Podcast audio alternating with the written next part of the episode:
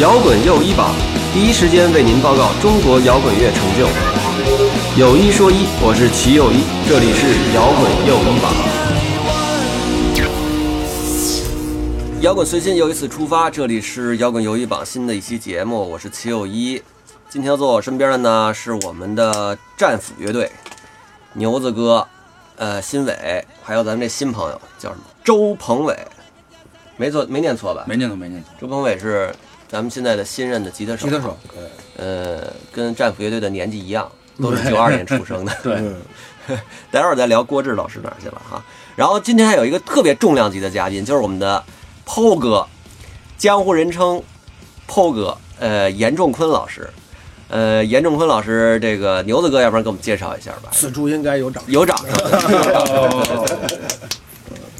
严仲坤，我觉得就是怎么讲呢，中国摇滚的一个见证人吧，那可以可说是。绝对的。对，从最早的像唐朝啊什么的魔岩三杰呀、唐朝一、黑豹一、魔岩三杰、对超载的一，呃，还有当时那个什么枪花儿啊，枪花儿买大力中国火哈一利样是吧？都是您。啊啊？The 但我我得 Beatles，啊我得更正一下啊，嗯黑豹一，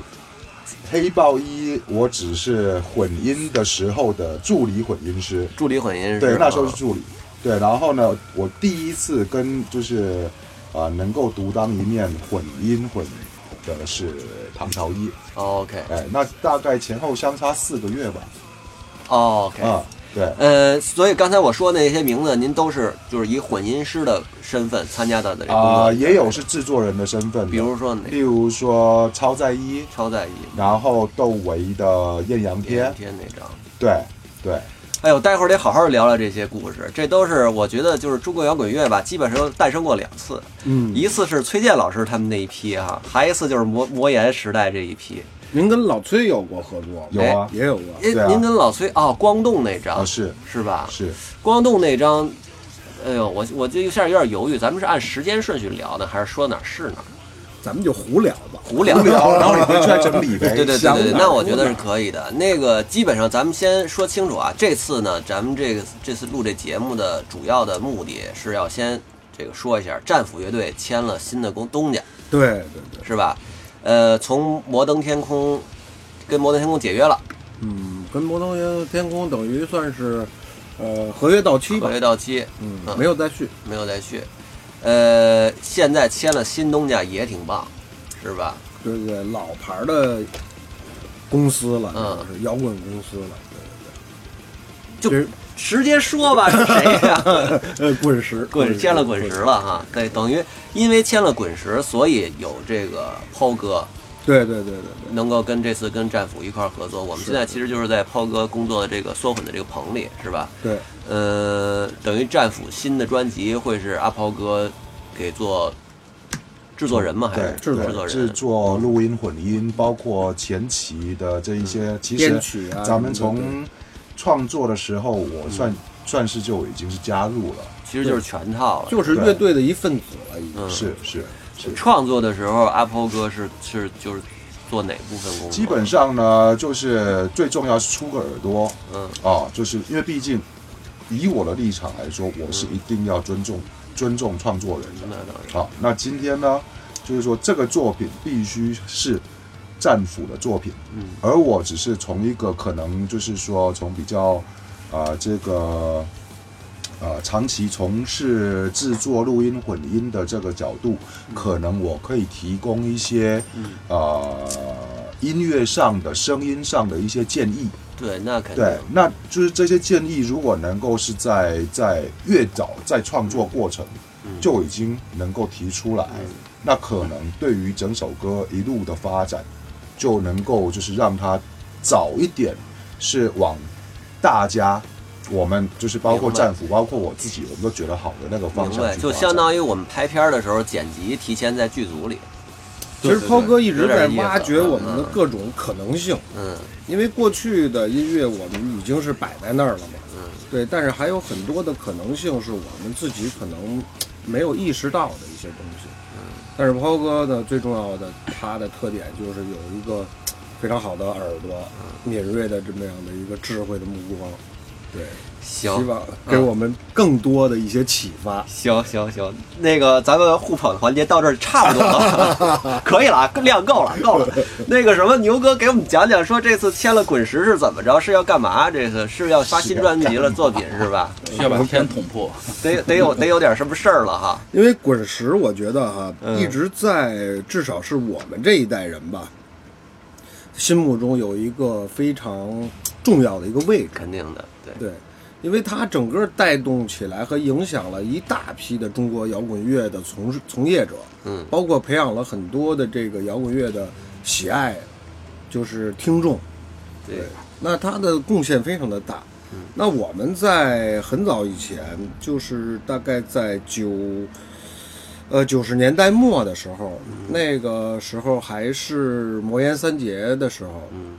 那会儿我们呢，就是也是通过嘉伟啊，牛嘉伟那会儿是是是滚石魔魔岩的，啊，对他算是魔岩在北京的的工作人员之一。对，通过他呢，我们也把我们的一个 demo 给到滚石。那当时呢，这个魔岩三杰可能就是要就是魔岩可能就是要要要要要结束要撤了啊对。所以那个时候呢，就是也不打算再签国内的乐队了，就是那那张会儿就死错城过的了对 demo 是吧对对对嗯对，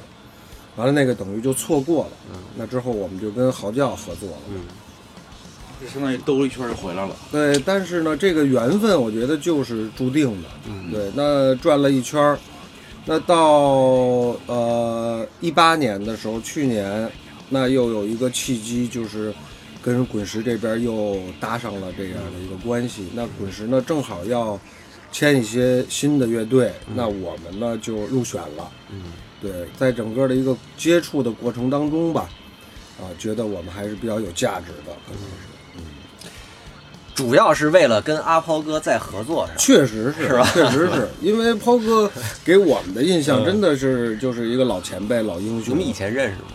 之前就是通过跟滚石这个对合作人，我们认识算是二十二零一八认识的，对对对呃上半年认识，对对对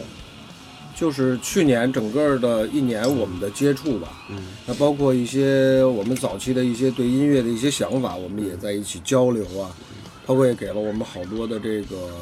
建设性的意见，嗯，那给我们很大的一个启发，嗯。那整个签约的过程呢，就是抛哥也给我们了很大的帮助，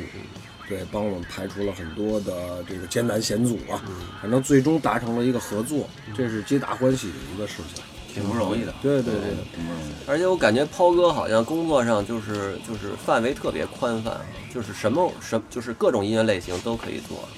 你看基早本年上是是吧？早年间做那个中国的这些摇滚乐，嗯然后后来回台湾以后做很多流行音乐，对然后现在在国内这边，呃，零五年就到北京定居来了。对对，抛哥是因为什么要到北京来定居？啊是为什么到北京啊？嗯啊、其实本来零五年的时候没有计划到北京定居嗯啊，就是说，好，从九六年开始，啊、魔岩撤出中国市场之后，嗯基本上就没什么机会能够再跟国内的的乐队嗯能合作。嗯然后呢，就是在台湾就一直就是啊、呃各各种音乐嗯的案子都接，对，流行的、乐队的、摇滚的、电子的、嗯电音的嗯哼这一些的，呃，都就是各种各种音乐，其实都是在做。那其实嗯呢，对我来说，这个是比较啊、怎么说，并不会让我感觉到有种限制性，你懂我意思嗯吗？就是说今天呢，你。就是其实对我来说，音乐好音乐就是好音乐，不管你是把它放上什么标签，摇嗯滚 OK、流行、 ，OK，民谣、嗯电子或啥啥啥，对我来说就是说，各种音乐类型都有好的跟坏的，嗯而你不应并不应该就身为一个工作就是音乐工作者啊，嗯就是说今天如果你是各种音乐都是能够接受，嗯，其实小从小时候听对，各种音乐都听，就是说挑活儿，但是不挑类型。哎，可以这么说，是吧？可以这么说，嗯就是我要的是你得有有有好的好的创作，嗯那是我最感兴趣的。有好的创作，那我就很愿意参与进来，然后一路我我把自己当做是个接生婆啊啊，就是创作者就是生孩子的人，啊，对我把自己当接生婆，我今天把你们孩子接生出来，让他就是漂漂亮亮的，就比别人的孩子好看、健康。对，但可能这个接生婆的责任，在孩子生出来就在怀孕期间，我就已经参与了，哦，告诉这个孕妇你该该吃吃点些什么啥、啊什么什么，啊该是做些是什么什么运动什么这一些的。嗯对，然后呢，这样整个一路这样下来，就是说我才能够确保音乐音乐的那个包括个性、品质、质感各方面都是可以理解。那那我您想要追求的懂懂懂那一个。那您对当时零五年因为什么就 OK，那就是零五年，年呢，好，因为一直在台湾做就是政就是这种各种活嘛。嗯零五年呢是呃高明俊找我来呃混他的那个算是零五年那一张专辑有《回家》那一首歌，回家看看那一首歌，OK，然后呢呃来了，然后发现发现哎。跟我在九五年所看到的北京是完全差了十年，但完全不一讲讲样。这个区别，我觉得挺有意思的，区咱别都都可以聊聊。嗯你看我跟牛子哥都是北京人，呃对， ，OK，嗯，会有点敏感哦。不，我觉得敏感点挺好 的。 OK，我们节目专做敏感的，好不敏感好好不敏感的节目没法要了。好，我这么说了 哦，就是说，嗯例如说九五年来，嗯，九五年来呢，做好，我记得是五月份到到了，先做艳阳天，小豆梨艳阳天，嗯做完了休息几天，然后就做超载一，OK，完了，哦好现在听上去都觉得不可思议。然后那呢，个一时候路就啊，当时只觉是是寻常，现在回想起来就不一哦样。那然后呢，就是说在录音棚里面，就是制造音乐的这个过程，其实我是非常非常非常高兴的，一直是属于那一种，呃，我们就说是所谓的如鱼得水吧，就是感觉那帮人特有意思，是吗？对，就是包括人，包括音乐，因为其实最好玩是什么事儿呢？例如说，像我在台湾长大，台湾就是一个岛，那其实呢，从岛的北边到北岛的南边，其实大家睁开眼睛看看到走到街上看到的东西都一样，明白。都一样。然后呢，呃，所以就是说，今天呢，台湾的乐手们啊，我们想说乐手们，因为大家看到的东西都一样，成长的背景都差不多，所以呢，音乐所散发出来的那个气质，每个人，不管你是吉他手、贝斯手、鼓手、歌手，每个人从音乐里面每一个音符展现出来的那个状态就不一样。例如说，例如说，好，这种感觉呢，我其实我在混唐朝一的时候就已经心里的感受很大了，就是说，同样是华人，但是呢，在北京长大的唐朝嗯做出来的摇滚乐，跟在台湾长大的摇滚乐队嗯哦做出来的的那个气质就完全不一样，那更别说是啊、在中国火里面各式各样的乐队。嗯那这个纯粹只是经由听觉感受到的，因为乐手从各个各方水土啊，我们说一方水土养一方人嘛，从各方水土成长之后，聚集到北京，音乐所散发出来的那个感觉，是让我觉得特别有趣，都不一样。然后真正亲身接触就是九五年，好来夏天来先做了艳阳天，然后再来接近秋天做那个那个超载一，那我就我我就举超载一吧，啊，例如说高旗北京人，亮子是是洛阳河南人嗯人啊，然后呢那个啊学科。听说家家里是在那个嵩山少林寺下的啊，类似这样啊，嗯啊，然后呢，那个韩红斌嗯啊，然后那王个兰王兰，他们都都都算是北方人，就是每边每个地方成长的人出来那个对，劲儿不一样。嗯不一样，对，这是让我感觉特别特别有趣的。OK，然嗯后呢，但是之后就没缘分嘛，继续干嘛？直到零五年来帮高明俊做混音的时候，我的一个特别直接、强烈的感觉是，例如说九零年代都是在国家的棚，嗯北京电视台啊，嗯什么广电部啊，什么什么嗯，棚的这个园区门口都有站那个武警都是站岗的。啊、 OK，嗯其实我每天最痛苦的嗯时刻，啊其实也就是一分钟，就是我看到了武警。啊，你看物件痛苦啥呢？因为呢，哎，你别忘了，这我在台湾是没有经历过的。哦哦好，就是说，在台湾我们去录音棚，录音棚不就录音棚吗？就像现在这样嘛，哦懂我意思吗？啊，对，不管你多大多小，嗯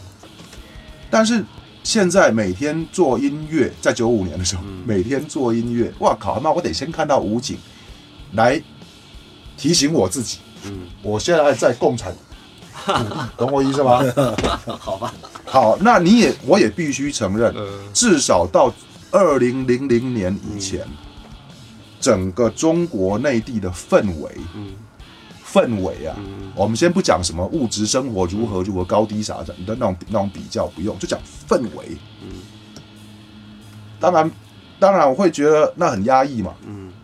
就是你随时让我看到，被监管的感觉。对哦，让我觉得很压抑。这个你必须要理解，从台湾长大的这个可以理解或来自一个所谓的资本主义社会、自由社会、自由民主社会。嗯 OK，我靠，我一定我一定会出事。嗯 你这样弄进去我会出事。嗯对，OK，所以那个感受是，哇靠，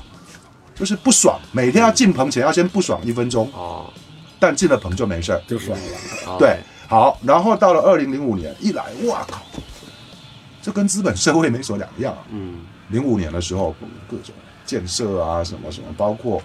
包括很多这种所谓的，诶、商业活动哦，街上的各种商业活动，就是其实说穿了，就是资本主义社会的各种活动，嗯诶、都出现了。那于是呢， 再加上整个建设越来越好，我就觉得还行啊。这是我第一天下午到的印象，还行了，改变很多。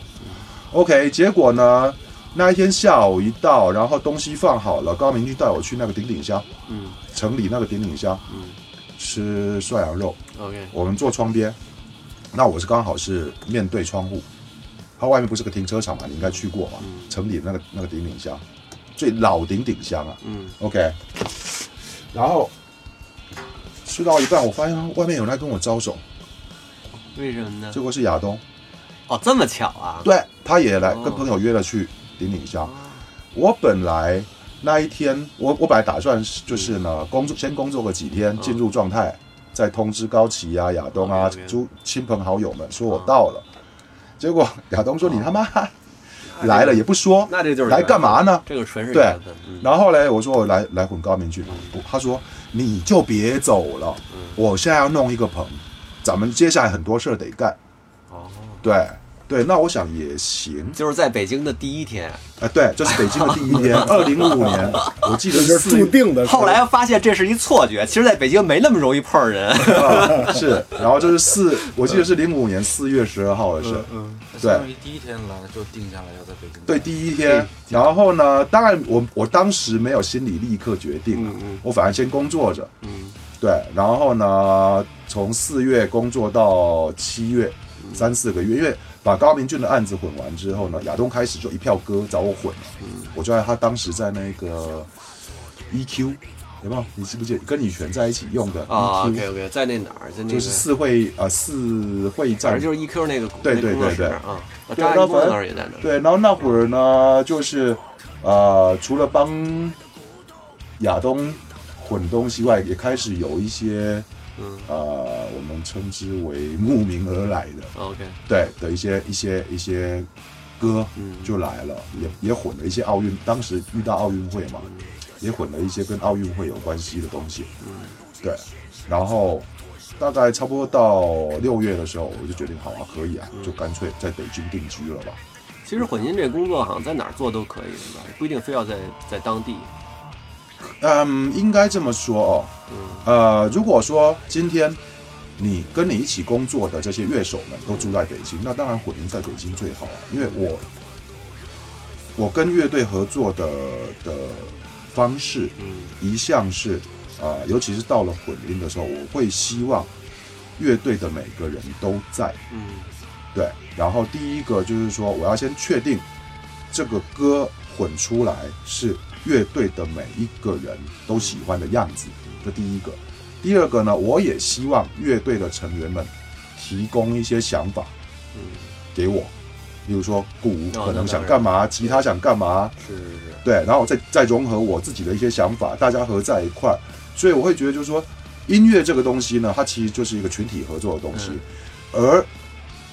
能够让每一个人都在同一个房间里面一起工作，绝对比透过电路、电话、网路啥啥传来传去的沟通直接来的方便，直接一点。那等于您在北京也十几年了，这十几年感受怎么样？感受怎么样？其实对我来说啦，我觉得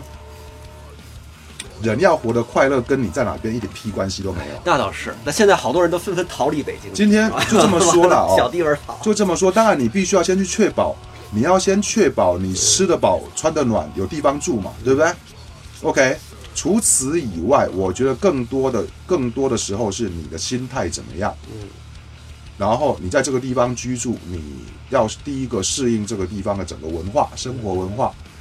第二个呢是自己的心态摆在哪边，让自己随时可以不用因为不会因为你住在哪边而有啊、就是过度的那一些不习，让过度的不习惯的一些事情来影响自己。对，就是要开放一点嘛。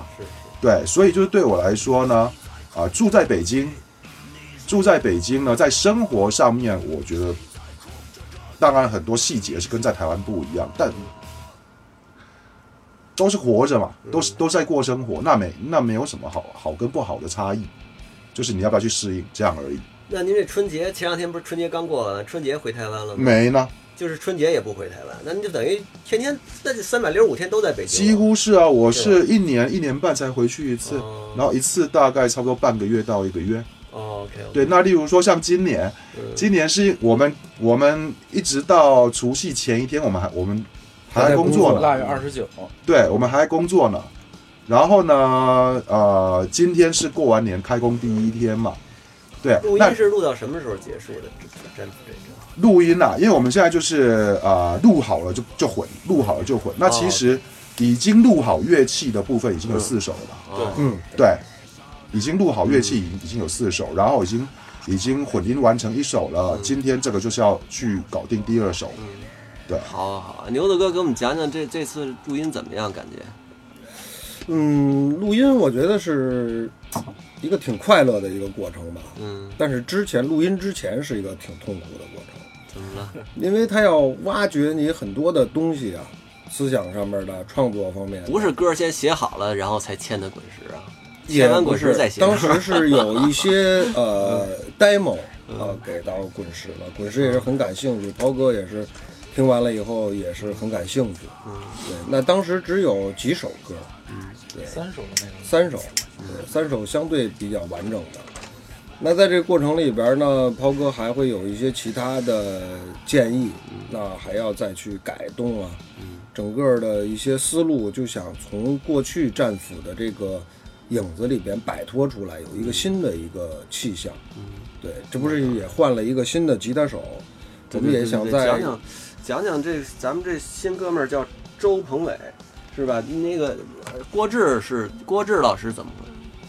但你问问他，他这郭志是他的老师，哦啊，对你是那个迷笛乐校出来的不是，我是现音的，啊？献音的啊？郭志在献音吗？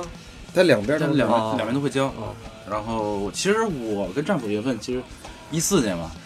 对吧嗯？对一四、年那个时候，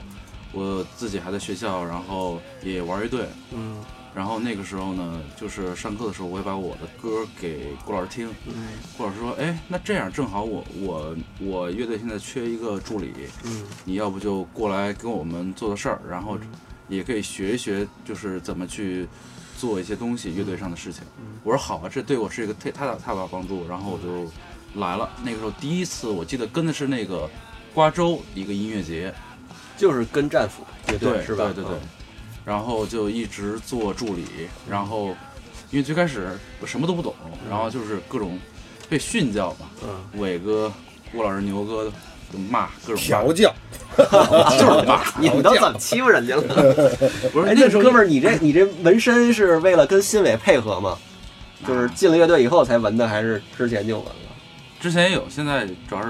跟大哥嘛，啊，就是大哥和美国在一块儿是吧？追上站在台左边一个，右边一个，这纹身得是一对儿。对，没有，没追有上自己也是喜欢。嗯嗯，其实就是到后来，就是就是之后有段时间是，就是郭老师也觉得他身体的状态也不是很好的时嗯候，慢慢就跟我说：“彭伟，你就也练一练，如果我觉得觉得哪次要是不行的话，你可以替我试嗯试一试。”然后之后是是一六年底跟我说，呃，那个可能之后需要你帮我去走下巡演的一些事情，因为我最近可能觉得身体还不是很不是很舒服。我说没问题。然后，但是那个时候确实我演的状态也确确实是没有达标，特别的次吧。对，利用巡演就是培养和锻炼一下，对，练琴了就是。因为他对战斧的歌相对来说是比较熟悉的，嗯对，而且我们在舞台上面的状态他也都知道，因为他做助理嘛，乐器这一块儿啊，台上这一块儿都需要他来去安排。我们演出之前，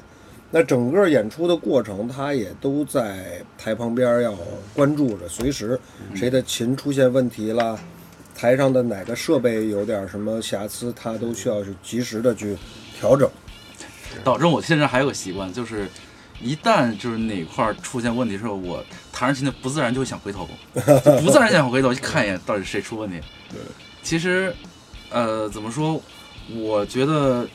能进战斧确实给我带来很大的帮助，因为想我真的战斧哪年我就是哪年那当时那种感觉就是哇， 你真是九二年的是吧？对，真是九二年的。呃，我咱们是哪年？九九二年什么时候啊？九二年等于是九二年的年底做了是第一场演出，但是乐队是九二年初就成立了。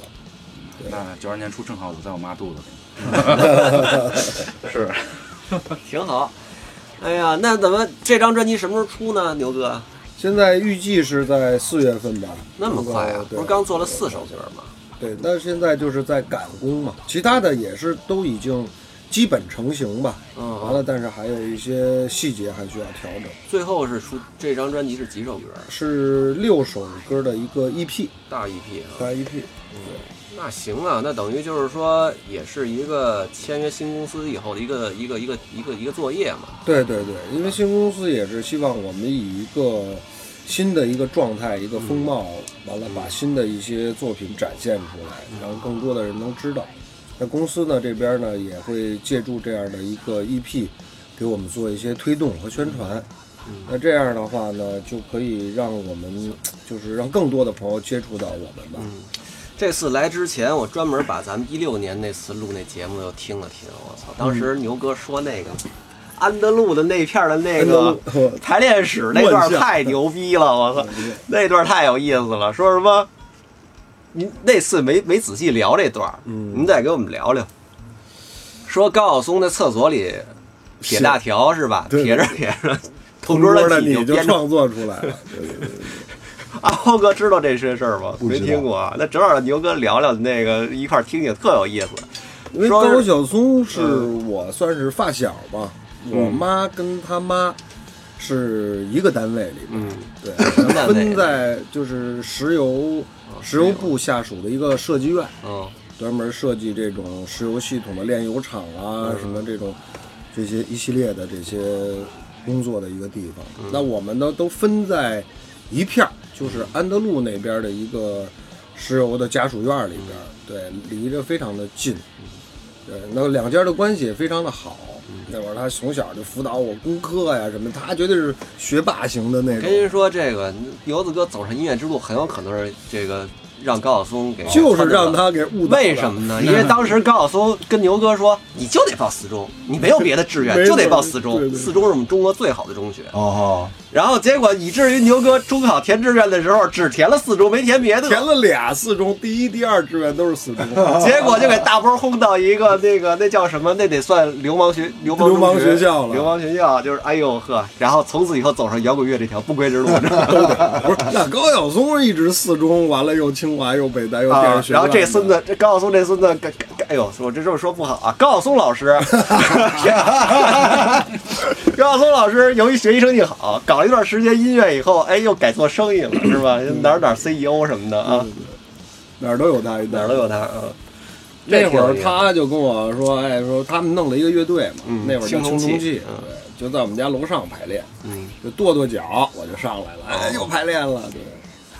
后来完了呢，我在我们家，我们家住一楼嘛，嗯这旁边就盖了一个大概有个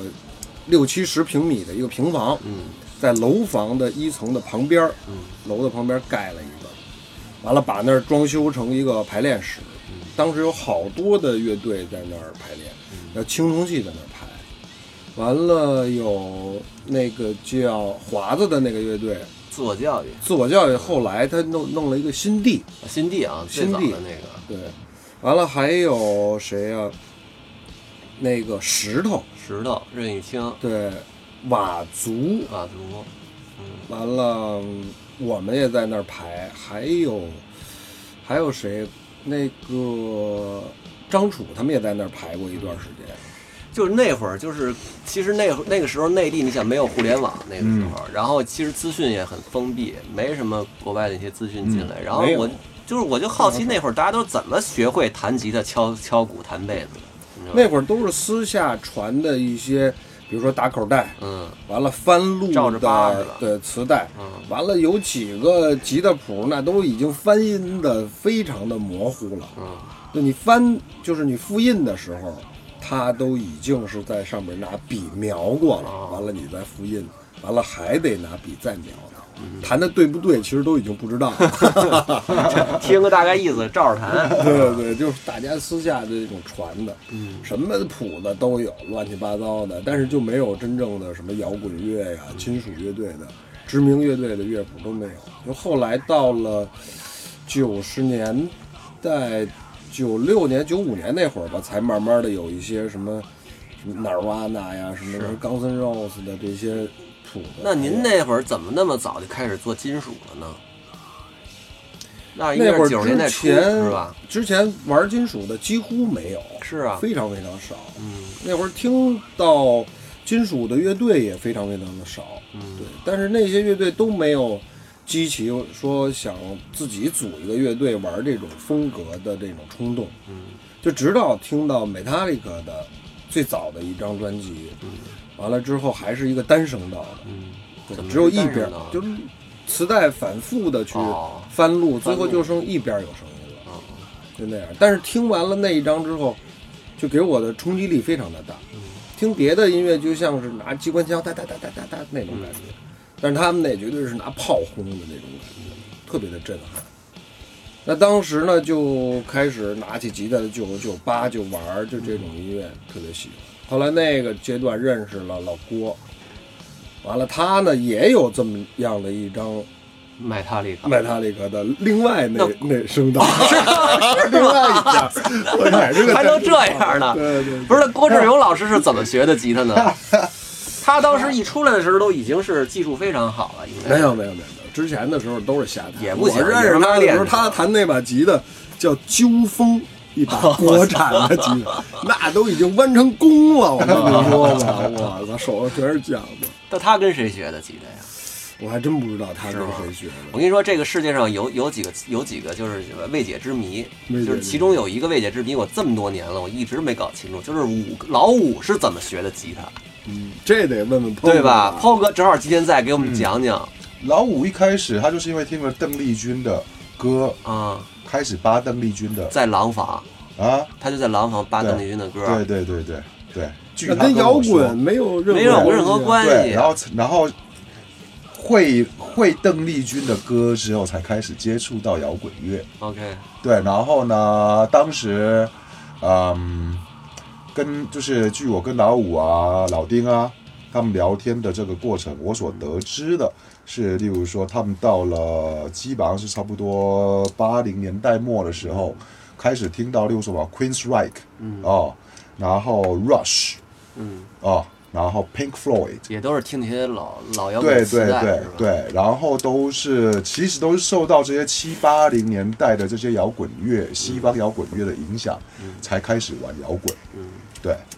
其实就是说那个时候的北京是没有，嗯，就是虽然周围都没有这个氛围，但是大家已经听到那些产品了，听嗯到产品以后，自己自自己组建了一个氛围，就是自对己就像牛哥刚才那种排练室似的，对是吧？对这儿一块儿，那儿一块儿，嗯嗯。这个这慢慢就起来就了。喜爱的人就聚集到聚到一起块儿了，大其家实有挺共有同意语思言，其实我觉得特别不容易互的相是，交流。特别不容易的是什么呢？你想想看哈、例如说像西方啊，开始有所谓的 rock and roll，嗯啊，大概是四零年代嗯末期，嗯对不对？就是其实就是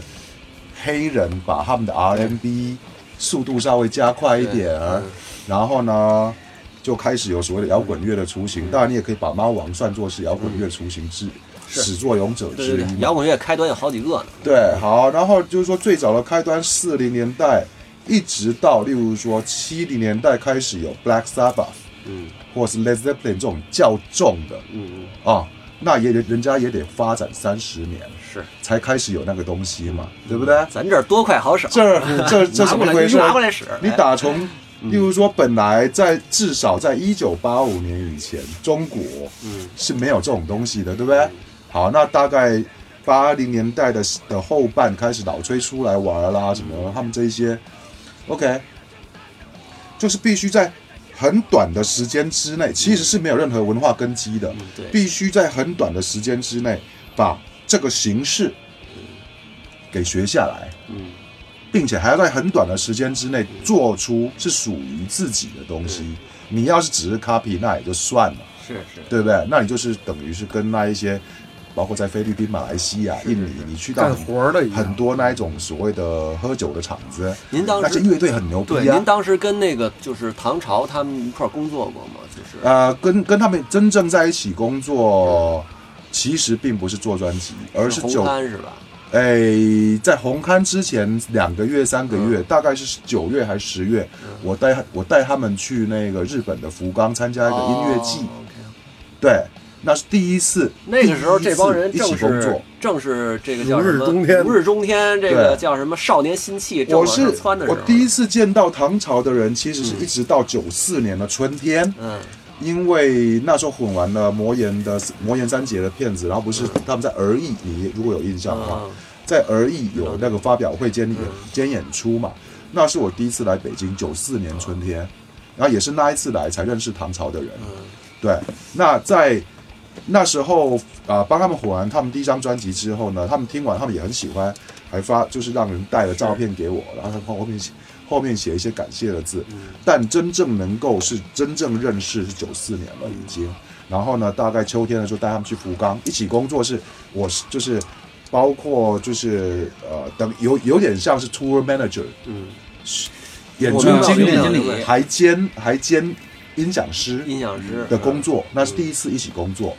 对嗯所以据您了解，像五哥他们也都是属于自学成才。 对那那个当那会儿乐时手基本上都是自学，对，是吧？对当时九二年的时候，那个发《唐朝一》的时候，那个说说那个 Spin 那个杂志说老五是亚洲最牛逼的吉他手这事儿是真的假的？还是就当时是滚魔岩魔岩的一个一个一个宣传说法噱头？说真的，这事儿我还没真还我真的没有认考证过哈没就是认真去研究这事儿我们过当时我们小孩都觉得这绝逼是真的，啊那这哦啊其个实我跟你说了 啊，我觉得这种是吧？音乐媒体，嗯哦，媒体无良，哦音乐媒 体的，就是他啊用们呃词大胆，嗯对，就是用词啦，或者是会造成某一种话题性，嗯其实各种可能性都有嘛。好，今天今天呢，我代表 Spin 这个杂志来到中国，嗯然后我一眼望去，我可能看了他妈的十个乐队，嗯那我就觉得唐朝最好，至少它有那个中国中国嗯氛围，会让我觉得特别特别喜欢，对不对？然后呢，再让老老五里面用一些五声音阶的东西什么，会让我觉得，哎，这我在西方吉他手里面很少听得到，所以它一定是让我印象特别深刻。很多时候我们会把印象深刻跟最好是放在一块。对如果我是这个记我者，我明白明对白不。对？那个那前两天丁武发了他的个人专辑，还现在正在走心眼，这个您去了吗？我都不知道呢都。不知道。哎呦，嗯那您这在北京两耳不闻窗外事啊！我反正就是我的 我的精神重点一定是在我现在手工头作的嗯的内容工作。里啊对，那最近见见过五哥吗？哦，也也有也很好多几年年没没见见了，对，他现在挺神秘的啊，嗯，一直没什么消息。也好几年了。其实呢，我感觉五老五是大概二零一二年之后就很少出来活动了，是是是，我的感觉啦。对对，就离开唐朝以后，基本上就是很少很少了有有有对有消息了，是吧？好吧，反正那给我们讲讲当时您做那个《艳阳天》啊什么那些专辑的时候那些故事呗。其实你比如说，嗯、应该说窦唯是到现在为止都认为是就是我们中仙儿国嘛摇滚乐历史上最就是最优秀的音乐人、最有天赋的人之一，嗯是吧？当时你等于刚一来北京做的第一张专辑就是那个，嗯，因为在来在做艳阳天之前，我就已经滚过他的黑梦，嗯对，所以对于他的东西，啊，在做艳阳天之前就已经有所理解了嘛。嗯哦，那只是黑梦跟艳阳天那个音乐内容跟所谓的精神状态嗯是差别非常大的。嗯我很诚实的说，嗯就是我是先在台湾，我先收到不是特别完整的小样，编曲小样嗯，，啊，艳阳天的，呃，连唱都没有的哦，嗯哼都只有嗯乐器哦。嗯哼对，然后呢，等于是很多唱的部分是我进我来了之后跟小豆我们在棚里磨出来的。嗯，这个可以理解，因为当时 OK 有一种说法认为说，那个魔岩三杰那个时代，很多作品都跟台湾的制作人有很大关系，是吧？嗯，其实我我们不能说是台湾制作人做出来的东西，嗯而纯粹就是说，至少了哈，就是所谓台湾制作人说穿了也就两个，贾敏树跟 我说穿是了不，是还有方无形啊？方无形不算制作人，嗯嗯他真不算，他顶多就是个 A N R，嗯一人一曲目，哼，OK。哦，就掌管整个哦这个嗯乐所队以以后该发怎么发展那种所事以情当时方老师嗯不参与直接的音乐制作这部呃不参与，分，嗯，对，OK，那就是说一就是我的心态，嗯因为我是从十来岁，我我自己念的是外语，嗯我主修主修法语，副修英语，所以我从小十十来岁开始听摇滚乐，其实我接受了很多资讯，嗯是直接就是看什么美国那什么 Billboard 啊、Rolling Stone 那种杂志得到的资讯。OK，从那嗯些资讯里面我知道，一个好的制作人，并不是说他来代替你做音乐，嗯而是他是来跟你一起合作，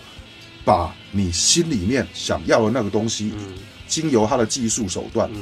以及那当然可能是很多审肯美定跟的沟通，一起把它给弄出来。是至少这是我的心态，我相信贾炳书也差不多是这个意思的。挖掘对对，尽可能的开发，也就是说，今天每个乐手、每个乐队，他一定有自己的某些优点，自己都不知道，不知道自己还能这样干。是是，对，那其实一个一个制作人最重要的事情就是开发，嗯对，把你最好的东西全部展现出来。嗯对，那可能本来本来可能有某一部分，它并就技术上来说，并不是完美的，但是它可以被开发成是这个艺人或是这个乐队的特色。就像我们之前在说，很多吉他手的特色来自于手癖，嗯，对，手癖手癖就是一嗯些就是他习惯性的我们称为坏习惯性啊，对坏习惯，对啊可以说是坏习惯的东西。就是成为特点了。对，然后让它变成特点嘛。嗯这个我觉得就是说，身为制作人一定要做的事情。对，然后这是从技术面来，技术面跟音乐面来考量。另外还有还有一层更需要被考量的是，今天尤其是乐队，你如何让他们的作品在不违背他们的精神之下，让这个作品可以让更多的人听入耳。这个很重要啊，因为你今天你要做艺术品，你要就说好，你画一幅画，你如果称自己是艺术家的话，你画一幅画，你当然希望你这一幅画让更多的让更多的人看到并且喜欢，这样你的画才成功嘛。是音乐也是一样啊，你今天就说啊，做做一做自己爽，就咱们乐队几个人哇，牛逼牛逼牛逼，那没屁用，对不对？你今天是必须，你既然你又有音乐性，有你这个乐队音乐性，但你又得要能够让更多的人买单，因为等这样的话，才等于是乐队的发展，跟着他的音乐是同时能够发展嘛。对啊，所以作为制作人，这是很重要的一个责任，提升如何商业价值对提升你所做的乐队的商业价值。今天，除非这个乐队跟你说，我们想请你帮我们做制作人，但我们完全不想挣钱，我们完全不想火，我们只想让我们自己五个人爽，那另当别论。是是是，对那就太小众了。对对对，所嗯所以就以当时窦唯那个艳阳天的小样儿跟最后完成品区别很大，是吧？呃，区别蛮大的，嗯区别蛮大，而且那那会儿也刚好是小豆从所谓的黑梦时期，他不是有个做梦乐队吗？对黑梦这张专辑其实是做梦乐队对，跟他一起的嘛，嗯对，但是到艳阳天就纯粹是他个人，嗯，纯粹是个人，有点一呃，你就把它当做就是当时中国的版本龙一吧，你就这么说了，对，可以的。他是个人，但他有合作的乐队班底，嗯，对不对？所以呢，就是说，嗯，我的责任很很很简单，第一个我要。我就是包括对小豆也好，对超载也好，对战斧也好，或对谁谁谁也好，我的责任其实很简单，嗯我要先第一个让你们肚子里面的孩子能生得出来，第二个是我保证他还要长得白白胖胖的，人见人爱，是这就是我的工作。是。对，哎，那个时候小豆儿，呃，你能想象他后来的这个变化吗？没有，我不能想象。完全没法想象。我所以你认为完那个时候你见到的窦唯其实还是挺青春、阳光、摇滚乐的一个人。呃，应该说，呃，青春、阳光、摇滚乐的的特质还在，嗯但是已经有他更深的嗯的个人的这一些精神面的东西又放进去了。嗯对，而在当时，当时我刚刚不是说我还有那么一，就是来做艳阳天的时候，还有那么一点点的、一点点的怀疑嗯啊怀疑，就是说，就是说，啊、因为黑梦那一张嗯的音乐性嗯，它其实更更激进一点的，啊是对不对？我所从，例如说从我对认小豆的认识，当然是从从混他黑梦这样开始嘛，对不对？OK，好，那是我对小豆的印象。但是我一来，虽然说已经听到一些没有唱的小样，但是一来一做，我发现小豆的状态已经不是黑梦那个时候的状态了。我知道他，我知道他有他要有新东西出来，嗯对于是，在不适应的同时，我也得要去梳理我自己的思思路，嗯然后帮他把他的东西给挖出来。是。明对白对，呃，我听人说说那个当时混那个黑梦那张的时候，您父亲刚刚去世啊，就对在那过程当中，对，那会所儿以整会影整个响故事是这样的，嗯就是说九九三年，嗯九三年的十月初，我跟贾敏树把张楚嗯，那个什么孤独人是孤可独的耻，人是可耻对的，，以及黑梦。黑梦以及垃圾场，呃垃圾场都都已经完成了，哦，啊，就张楚的，然后窦唯的以及李泉的，李泉的，对嗯的三张专辑的母带，靠很沉，嗯你到当时，哦一张专辑就是两三两三盘两三盘磁带， ，OK，对，OK，带去 L A 租了一个录音棚，嗯就专心的在里面混，每天工作 OK， ，OK，刚混完，一进去混就是那个张楚，嗯刚混完第十首，晚上台湾打电话来嗯说我爸病危进医院，所以我就隔天我就飞回台湾。嗯对，然后呢，我大概过了三天，我爸就走了。嗯对，那于是剩下就是剩下七天就是做后事嘛，什么什么这些。于是中间我就在台湾待了十天，再回来。这那因为彭猪了，你不能不干事儿。是是，所以贾敏树当时是跟彭的那个助理、助理、助理录音师嗯两个人就硬着头皮上，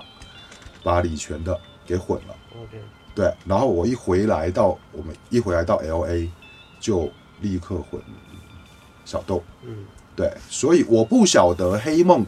最终出来的状态跟我失去我爸有没有什么关系。嗯对，但是至少呢，我当时在混音的时候，我的状态肯定是在跟混张楚，区别很大，。啊对，十天前的张其楚实，那张也不一样恰好是那一批作品里面可能掉的最暗的一张，嗯，就是《黑梦》这一张。本对来它就是一个黑，就是偏黑色的一张专辑。对对对对对对嗯对，啊，您觉得如果是比如说你用你现在的状态再同样的素材摆在你面前，你会做对它做什么其他的处理吗？我跟你说哈、嗯我对我过往嗯所有的所参与的作品，嗯如果今天你问我说有没有什么我不满意还想修的，我跟你说每一首歌我都想修，是吗？对，我没啥歌没有。 每一首歌我都想修，但是呢，但是呢，因为音乐这个东西，它一定是在某一个时间段，某些人在一起，而这些人各自的各自的这个心理状态是什么，而变成音乐长成那个样子。 是那当然。极有可能，如果以我现在的眼光，以我现在的标准，我去把它修整到我认为是符合我现在的各种技术标准、美学标准的话，可能它就不是那一回事儿了，可能就不是当时能够感动人的样子。对，因为我必须这么说了，九零年代，我现在看我自己在九零年代的很多， 就是棚里面的干事儿所作所为，其实还有很多，我现在看是还是属于啊、精，应该说精神，嗯，就是那个摇滚精神是很足的，但是呢，那个所谓的技术上面的经验，其实还是属于还没那么成熟。对，但是呢，我当然我自己我也知道，就是当时包括什么唐朝一啊、中国火啊，然后那个魔岩三杰啊，以及后来的超载一跟艳阳天，之所以能感动人，之所以能感动人，可能就是还真因为是第一个，它有它技术上面的不成熟度，但同时那个摇滚的或音乐的那个态度是很足的，可能是那种组合。对，所以今天除非，例如说再过个十年二十年，哪一天要搞一个，例如说九零年代中国摇滚专辑的所谓的 remixing 或是什么一个啊 reissue，哦，什么特别版，嗯，那你几就周嗨了，你年就特特别别想版做是，吧？然后要是他们还就是。你就特别想干这事儿。还有这个预算可以嗯干，那我当然愿意干啊。对啊，例如说包括红勘演唱，演唱会红勘那个，你们有看过看过录像带 哎呦，看过 DVD？多少遍了 OK 那那张磁带他妈的好背下来，那个我混完没做过 mastering 哎、嗯啊没做过母。带，就这么所以你们不觉得它那个音量很小吗哎？但是听着就觉得特别有现场感啊。是啦， 现场感很出来，但是你要跟跟其他的这种当时的国外的这些所谓的现场现场的 DVD 或是唱片比，那个音量是比较小的。对，当然音音音乐本身没问题，就是那个音量。对，那就是说今天有很多以前以前不能达到的一些，可能因为预算问题啊，或什么，因为时间那一张是因为时间太赶，所以没有去做 mastering，他为什么越会是时间特别赶因？为刚好定定哪一天要发嗯行 DVD 什么什么，或 C 什么叫什么 CVCD 哦 VCD，，嗯对，然后呢就得就刚好工厂爱催，哦赶赶紧要来，要不然哦来来不及发行那一天啥，那直直直接就没做没做母带处理。其实就是什么年代、什么年龄做什么时候的事儿，是吧？是就是是你可能就是在那个时候呢，东西拿出来看着糙，但是呢有糙的美感。啊，的就是当就是下现在没有那个冲劲儿了，的确但的确是是现在可以做一得个更时代完的善。特质吧。嗯，对，而且反正每个时代每个时代所期被期望听到的感觉也不一样。对，对，就是说今天啊，就是说你要是拿现今大家听摇滚乐的听觉标准嗯，去评判九零年代这些所谓的哎对经典们，其实其实可能还会有一些年轻朋友们不适应嘛。呃，应该有很多人都不适应吧对啊嗯这个区别还是很大。，对，因为那是每个时代那个大家听觉标准不一样，跟好跟不好没关系，而是在于那就是历史了。对，这就摆可在那能儿这个时代的人们了更需要听到更多的极高频跟极低频，你懂我意思吗？嗯当然当然。当然对，您那您现在这么多年一直在亚东的这个棚工作啊，嗯那你这个张亚东老师这几年其实大家了解也不多，他最近他也挺低调的。这几年他他他老人家在干嘛？哼，他有他别的创作啦，哪儿有啊？没有吧？影像部分啊，哦，影像嘛，影像对，然后好像他也也他没也有，然后他现在也正在正在弄，就是创作他自己的新专辑嘛。哦，是吗？对，然后过去这几年我帮他的就是就是例如说王菲的过去这三年四年的所有听你听到的单曲都嗯是她做，就是她录完王菲就就找我混，哦，对，然后包括朴树，嗯，啊，朴树，朴树猎户星座吗呃，？对对，其啊，猎户实星座是您混的对对，其实啊？不对不对，后来那个朴树自己又混了一遍是吧？他啊觉得他没觉得你有跟张亚东那那那个跟他想象的不一样。不是，那你讲，哎，这个故事有意思啊，因为后来后来猎 户星座不都其发了一实个，其实事情很简单，嗯这个一切都在好。当时呢，猎户星座那张算是朴树找亚东当算是制作人制作人嘛嗯，那、就给音乐方向嘛，嗯给建议什么什么什么的。然后呢，在混音的时候呢，就是说，嗯，我跟亚东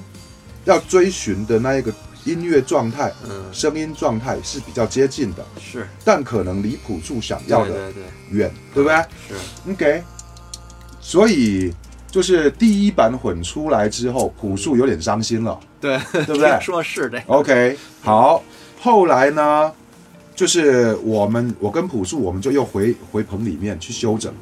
结果发现其实很多很多地，就是应该说整体上。整体上让他不满意的那些小细节啊，嗯其实都只是沟沟通一两句话，然后我这边做一个动作嗯，就搞定了。是是，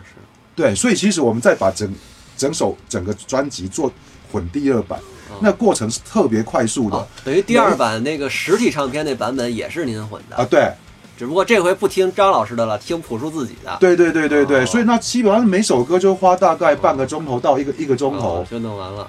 就是他跟我说啊，我想要那样的嗯，哦，原来你想要那样，来我弄，啪啪啪啪啪，好了，哦，过带，嗯，对，都就是这哦样，所以就是其实。事情也没有朴树自己想的那那么那那么严重，你懂我意思？他不 知道，嗯就是来当面讲几句话，一沟通就可以搞定的事情。嗯，对明白明白。对，所以呢，就是说，经由那个过程，我跟朴树的这个所谓的工作默契也建立建立起来了。所以他后来帮就是要做那个大三儿嗯的那个原声带嗯的那一首歌，他也就直接找我去，就是从那个去呃那叫什么摩登天空的录音棚，从一就是一开头的这个前期的大家整个乐队一起进来嗯录，然后到混音，那整个过程就很顺畅，因为都已经互相了解了哦，你要什么，我要什么，明就白很明白明白。就很顺畅。这次这个再再说回战斧这次这个创作呗，这次这个有什么故事可以跟大家分享分享吗？就在战斧的这个过程中，故事啊， 故事是第一个了哦，就是说，因为之就是在一八年之前，嗯一八年之前并不认识战斧的人嘛，嗯哦，牛子啊、新伟啊、彭伟，我们是在二零一八年上半年才认识的。OK，那其实对于我来说哈、音乐怎样，多强多弱，那都不是问题。一定就是大家好好合作，一定都会出好东西。但是我反而特别特别注重的是这个人，其实就说穿了，就是人格。好，就是说今天呢，就是说战斧的乐队成员们给我的感觉是，那在人格上面让我感觉很亲，嗯很亲嗯，是一代人，嗯啊。对，其实我们的您年年龄是有差异的哦。您哪我是一九六五年出生的，等于现在是我是七，三的，现在是满五十三岁了。对，OK，那就是说，因为有那个很亲的感觉，所以呢，其实我自己最最印象深刻的就是说，有了这种感觉之后哦，那个沟通的过程就。少了很多枝枝节节的那种无谓的需要是是是，对，到就是就可以变成是可以很直接的沟通，这个是我觉得在各种音乐人们的合作里面，其实是相当相当难得的事情。对，然后呢，就说今天呢，先不管我们是怎么样做音乐的，至少呢，在人跟人这个，嗯我们从我们回到最人本、人本的这个角度，你得要是人跟人之间能够产生一种所谓的感情跟精神面的连结之后，你去做事情，大家一起做一个事情，那个比较像是一条船在航行有方向的意思。一家人的。，对对对对对，相互之间的对，这这个是我自己信任觉得最深刻的。对，那你说要有什么故事吧？我觉得咱们做音乐工作哪来那么多故事？嗯，不就是一首一首歌好好把它弄好吗？其实现在感觉不到是个故事，可能呃，就像过几年之后，哎可能回想起想起来，来可能就会对提炼出来一些故是事，是，因为我们现在是正在进行时，嗯对我看刚才有首歌你们也在调整哈，对对就对，是这个调整的这是什么歌？这首叫做《逆行》，逆行。嗯逆行。牛哥给我们讲讲创作上的事儿呗，这张专辑。其实这个创作，我觉得是一个怎么讲呢，是一个挺痛苦的一个过程。嗯，说实话，因为抛哥呢，希望我们能有一个完全不同于以往战斧的一个声音和状态呈现出来。嗯，因为我们对抛哥的整个的制作是非常信任的，就像抛哥刚才说的，就像我们是一家人的一种感觉。嗯那一家人的话呢，就会呃相互之间有一个更高的一个要求。嗯，那所以说呢，我们当出来一些想法的时候呢，抛哥有的时候是肯定的，有的时候就直接就否定掉。嗯，那有些地方呢，会有一个大刀阔斧的去改变，让我们的感觉有的时候当时可能接受不了。嗯，但是事后呢，你再去听，或者说再去细想的时候呢，你就会站在他的那个高度上去看这个音乐呀、啊看这个事儿。嗯，对，我觉得这个给我们很多做人的、做事儿的一些帮助和启发。嗯，对。那我们呢，整个在做音乐的过程当中，基本上我们沿用了一个，就是过去比较我们比较习惯的一个呃传统的制作的一个方式，传统的方式就是先有音乐，完了之后呢，再去呃编这个唱。那有了一个大家相对来说比较满意的旋律了之后，再去根据这个唱和音乐的一个情感啊诉求表达出来的一个整体状态，再去安排这个词，嗯明基白。本上沿用的是这样的一个方式。创作现在应该说已经有一首单曲出来了，在网上都能听到了，对对对，是？吧？对，叫做《最初的自己》。最初的然后后边其实还会有几首歌，对慢慢陆陆续续会发出来，然后发到哪天凑够这个一六批首需要的对歌了对对，然后就这个就印出来聊，是好吧？我们这次为什么这个会跟战斧乐队又聊一次天儿？最近为什么我跟牛子哥这个关系啊，一看比上次近了呢，亲近了很多，亲近了很多呢？对是对因为什么呢？对，为什么呢？为什么呢？因为牛哥，哎，那个去年十月份的时候，帮我拍了我的这个一个学生作 业，对，男一号，哎，演技卓绝呀、 啊，多拙劣吧？卓绝，卓绝，卓绝，卓绝。然后呢，那个特别感谢牛哥当时帮我们这忙，嗯，真是折腾牛哥两天，不是，这也是第一次，啊，挺好玩的拍摄是吧？挺好玩的。好玩的，是吧？就总共这组里总共那么三五个人，是吧？嗯。因为我拿到这个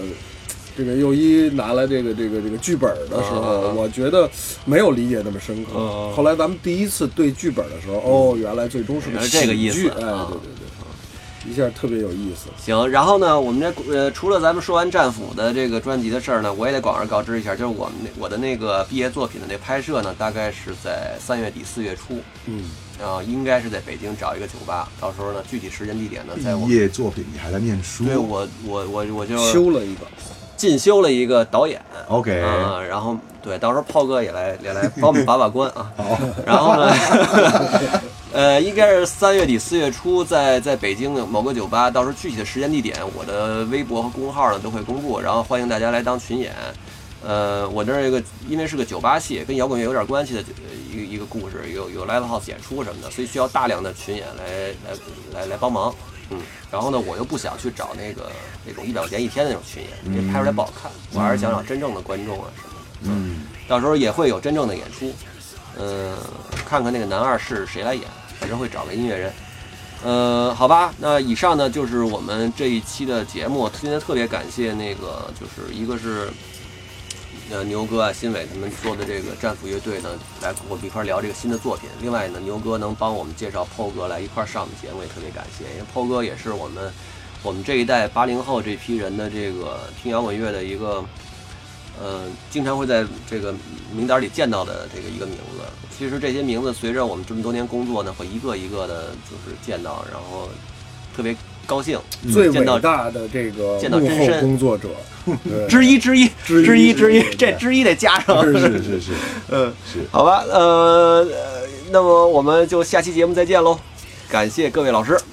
感谢感谢摇滚各乐位一榜的听众朋友，下次再见。拜拜。拜拜。本节目后期支持微博搜索“智妍音乐工作室”，也请关注我的微博及微信公号，搜索“齐佑”。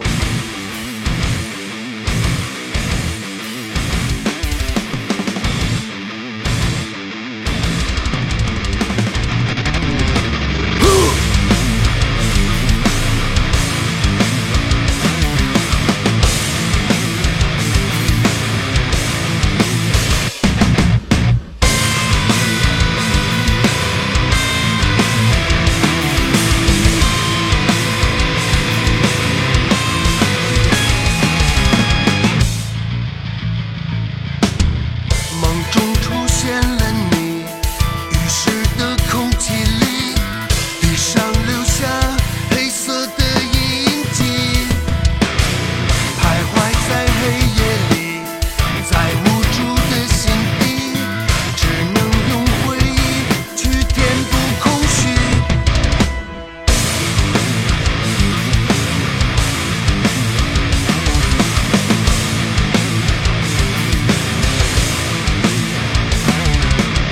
现实中的自己沉醉在记忆里，麻醉之后只有怀疑。酒杯中的液体也填不满空虚，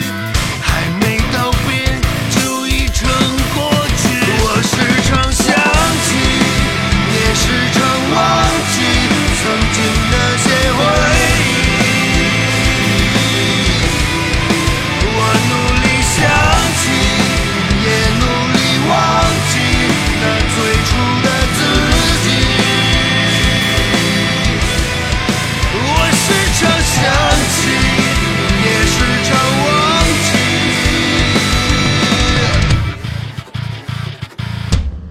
解不开的谜语，就像是在演戏，不知道该如何继续。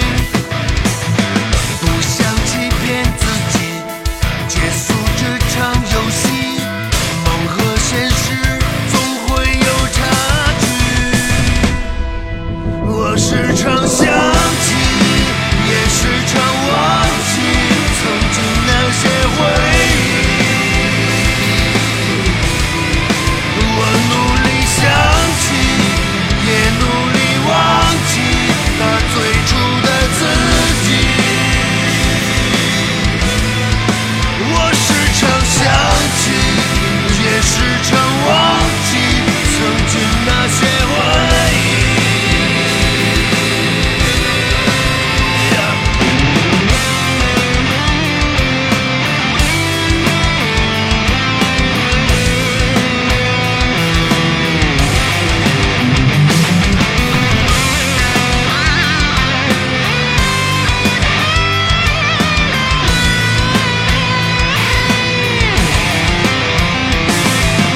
我也在不停地问自己，这结果是不是无法改变？为什么你还要在我的脑海里反复出现？